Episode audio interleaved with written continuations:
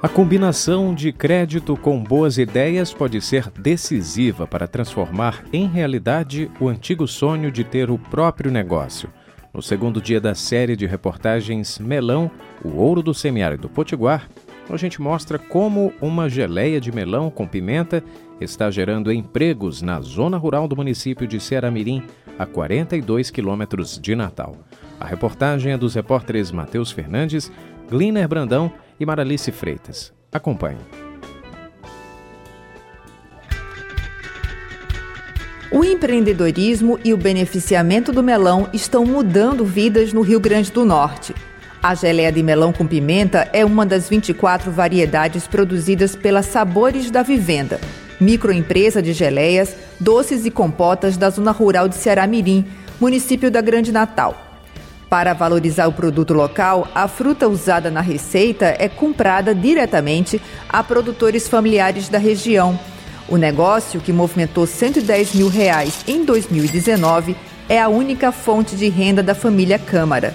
Sustenta os pais, que trabalham na microempresa, custeia em parte a educação dos filhos do casal, um estuda engenharia elétrica na França e o outro medicina.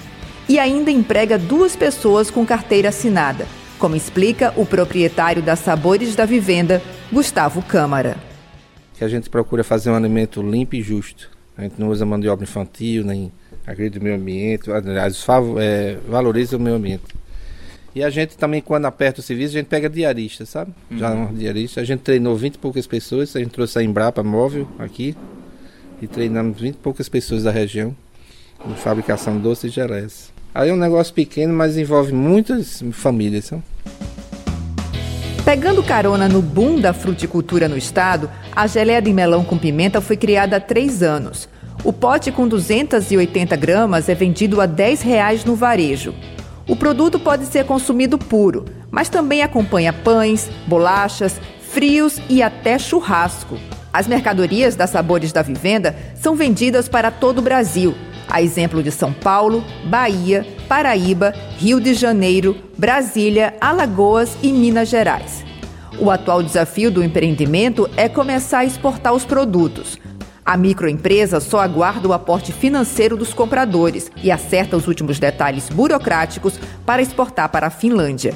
Uma nova janela de oportunidade, inclusive para a geleia de melão com pimenta. Tendo recurso, pode começar até a produzir amanhã. É só ter recurso mesmo para a gente adquirir mais ida e tal. Porque geralmente quando você fecha um contrato de exportação, você recebe uma parte adiantada. Até é. por segurança. Que você, por exemplo, eu não vou produzir 10 mil geleias sem um recurso antes. Que se você desistir. E eu fiz a área de cabotagem, é porque a gente entrou no projeto do Sebrae é, de se preparar para exportação. Aí eu, a gente fez cabotagem, fez esquema frigorífico, porque como é que eu posso pegar um contrato de exportação se eu não tenho a garantia de ter a fruta o ano todo. 55% de tudo que o empreendimento tem investido no pátio de produção, cerca de 500 mil reais, vieram de empréstimos junto ao Banco do Nordeste. A linha de crédito Pronaf Mais Alimentos foi o empurrãozinho que faltava para o empreendimento da zona rural de Ceará Mirim decolar o aporte financeiro de 140 mil reais ajudou a ampliar o maquinário e as instalações físicas. Outro empréstimo, no valor de 138 mil reais, foi feito junto ao Pronaf Agroindústria, com a mesma finalidade.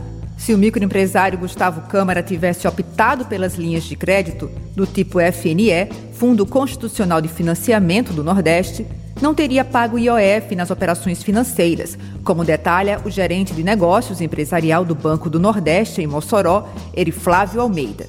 A linha de crédito hoje desse segmento está pré-fixada em torno de 5,5% ao ano. Vale é, salientar que é, tem a isenção de 100% de IOF. É, IOF é um imposto sobre operações financeiras, que a maioria dos outros bancos, que eles utilizam de recursos próprios, e ao, ao financiar qualquer atividade, ele embute dentro da operação esse imposto, que nesse, nesse setor, através dessa linha de crédito do FNE, ela é isenta desse imposto que é praticado por qualquer outro banco é, comercial, certo?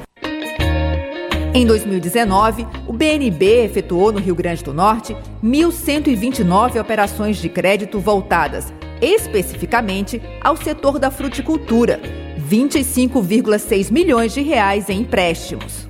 Também no ano passado, o banco lançou uma carteira empresarial para o agronegócio, com foco na fruticultura irrigada. Era uma antiga demanda da região. Quem explica é o gerente de negócios do BNB em Mossoró, Bruno Souza. Porque a gente tem aqui é, empresas qualificadas, com know-how muito grande, conhecimento técnico, mercados já consolidados. O banco tem noção da importância dessa, dessa cultura desse segmento para a área, a importância é social, geração de emprego. Isso muda a, a realidade da, da região, muda a vida das pessoas. Você vai ter uma empresa dessa, no pico de safra, ela vai empregar 200, 300, outras 100. Então, assim, numa cidade menor, em, alguns, em alguma região, isso aí, ele muda a realidade daquela região. Empreender a combinação de crédito com boas ideias pode ser decisiva para transformar em realidade o antigo sonho de ter o próprio negócio.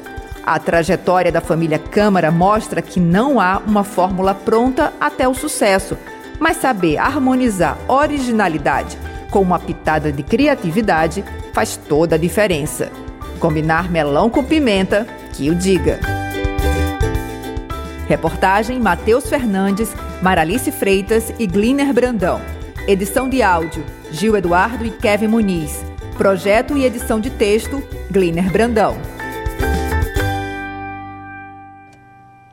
Fique ligado porque amanhã nossos repórteres mostram, a partir da opinião de interlocutores do setor, se o Brexit, a saída do Reino Unido da União Europeia, vai ou não comprometer as exportações do melão potiguar. E seguimos com o Momento Brasil aqui do programa das seis. Você ouve agora Pato Fu, televisão de cachorro.